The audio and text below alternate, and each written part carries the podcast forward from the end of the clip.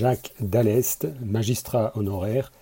J'ai été euh, juge d'instruction, procureur de la République et procureur général. Première question sur euh, la couverture médiatique des affaires criminelles. Est-ce que la presse française est à la hauteur des attentes?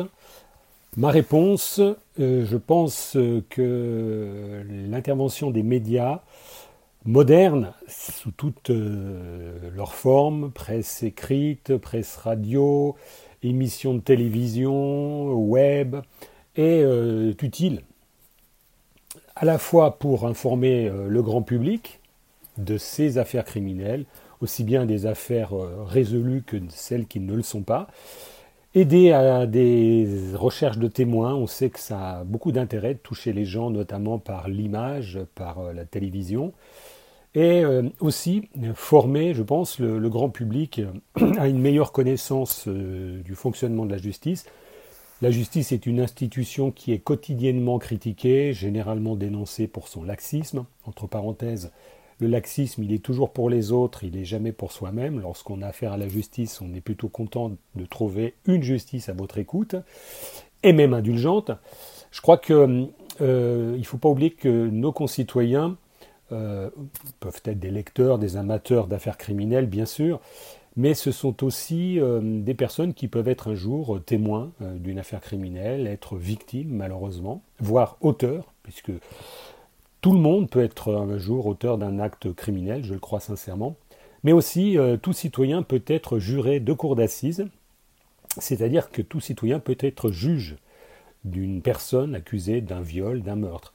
Donc à ce titre, je crois que les médias peuvent jouer un rôle utile euh, d'information et de formation. Alors évidemment, on sait qu'il y a du sensationnalisme, il y a de la recherche de choses croustillantes, mais euh, au-delà de, ces dérives, de ces inconvénients, il y a cet accès du grand public à une information euh, mal connue, à une institution mal connue, et je pense que je trouve qu'aujourd'hui, euh, il y a une amélioration, d'ailleurs, des documentaires sur la justice, et on le voit, un certain nombre de films, de fiction ou de documentaires traitent beaucoup mieux qu'avant cette fameuse justice en présentant réellement le rôle de chacun, sortant un peu du, fantasme ou des caricatures ou des images un peu calamiteuses euh, où on représentait le procureur avec telle allure, euh, euh, tel juge. Aujourd'hui, je trouve qu'il y a un grand progrès et il semble que ça intéresse beaucoup le grand public et notamment ces documentaires assez fouillés sur des affaires qui ont défrayé la chronique. Moi, je crois que ça fait partie vraiment d'une pédagogie citoyenne elle peut encore s'améliorer. Je pense que le fait qu'on puisse euh, enregistrer des procès, des extraits de procès, de les diffuser une fois que l'affaire est jugée, est une bonne chose. Je pense même, personnellement, qu'on pourrait aller plus loin.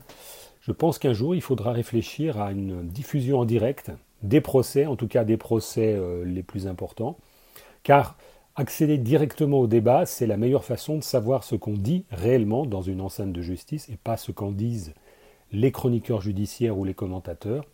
Ça permet à chacun, ça permettrait à chacun de voir comment fonctionne euh, cette justice mal connue, mystérieuse, critiquée. Donc à ce titre, moi je suis vraiment favorable à une, amélioration, une diffusion plus grande encore euh, des faits de justice. Et peut-être qu'un jour il y aura une, chaîne dédiée euh, aux affaires judiciaires. Question concernant le procès dans le procès c'est-à-dire l'exposé des carences du système judiciaire dans le traitement de certains dossiers.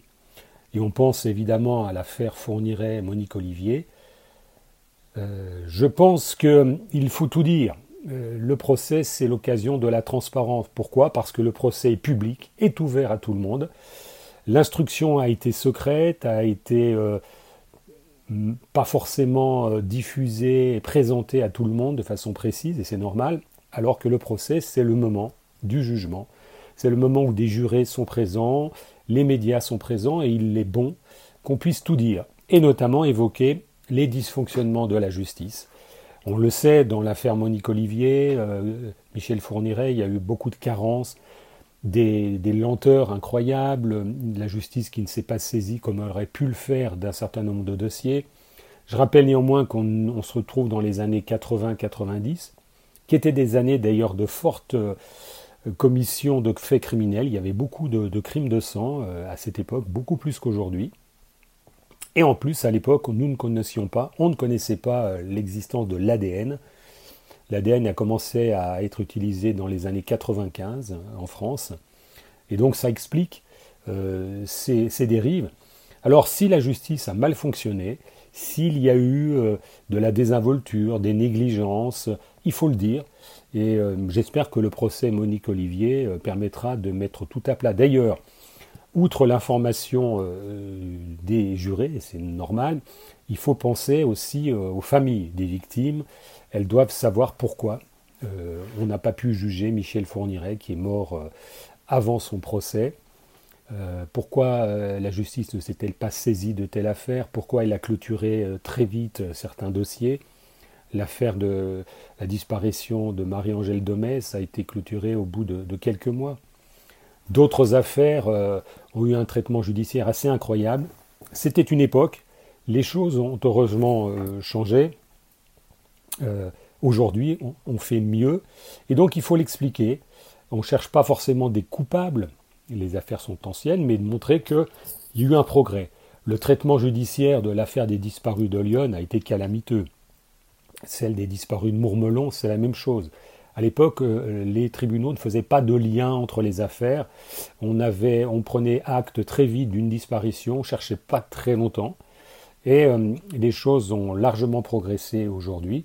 Donc, disons-le, euh, ne faisons pas d'anachronisme judiciaire, ne reprochons pas en 2023 à certains acteurs il y a 35 ans, 40 ans de ne pas avoir utilisé des choses qui n'existaient pas, mais néanmoins, on peut dire et inviter la justice aujourd'hui à être très attentive à ces affaires criminelles, à ces disparitions euh, qui existent toujours de nos jours et à, leur assurer un traitement euh, diligent, volontaire et surtout en écoutant les familles, ça me semble nécessaire.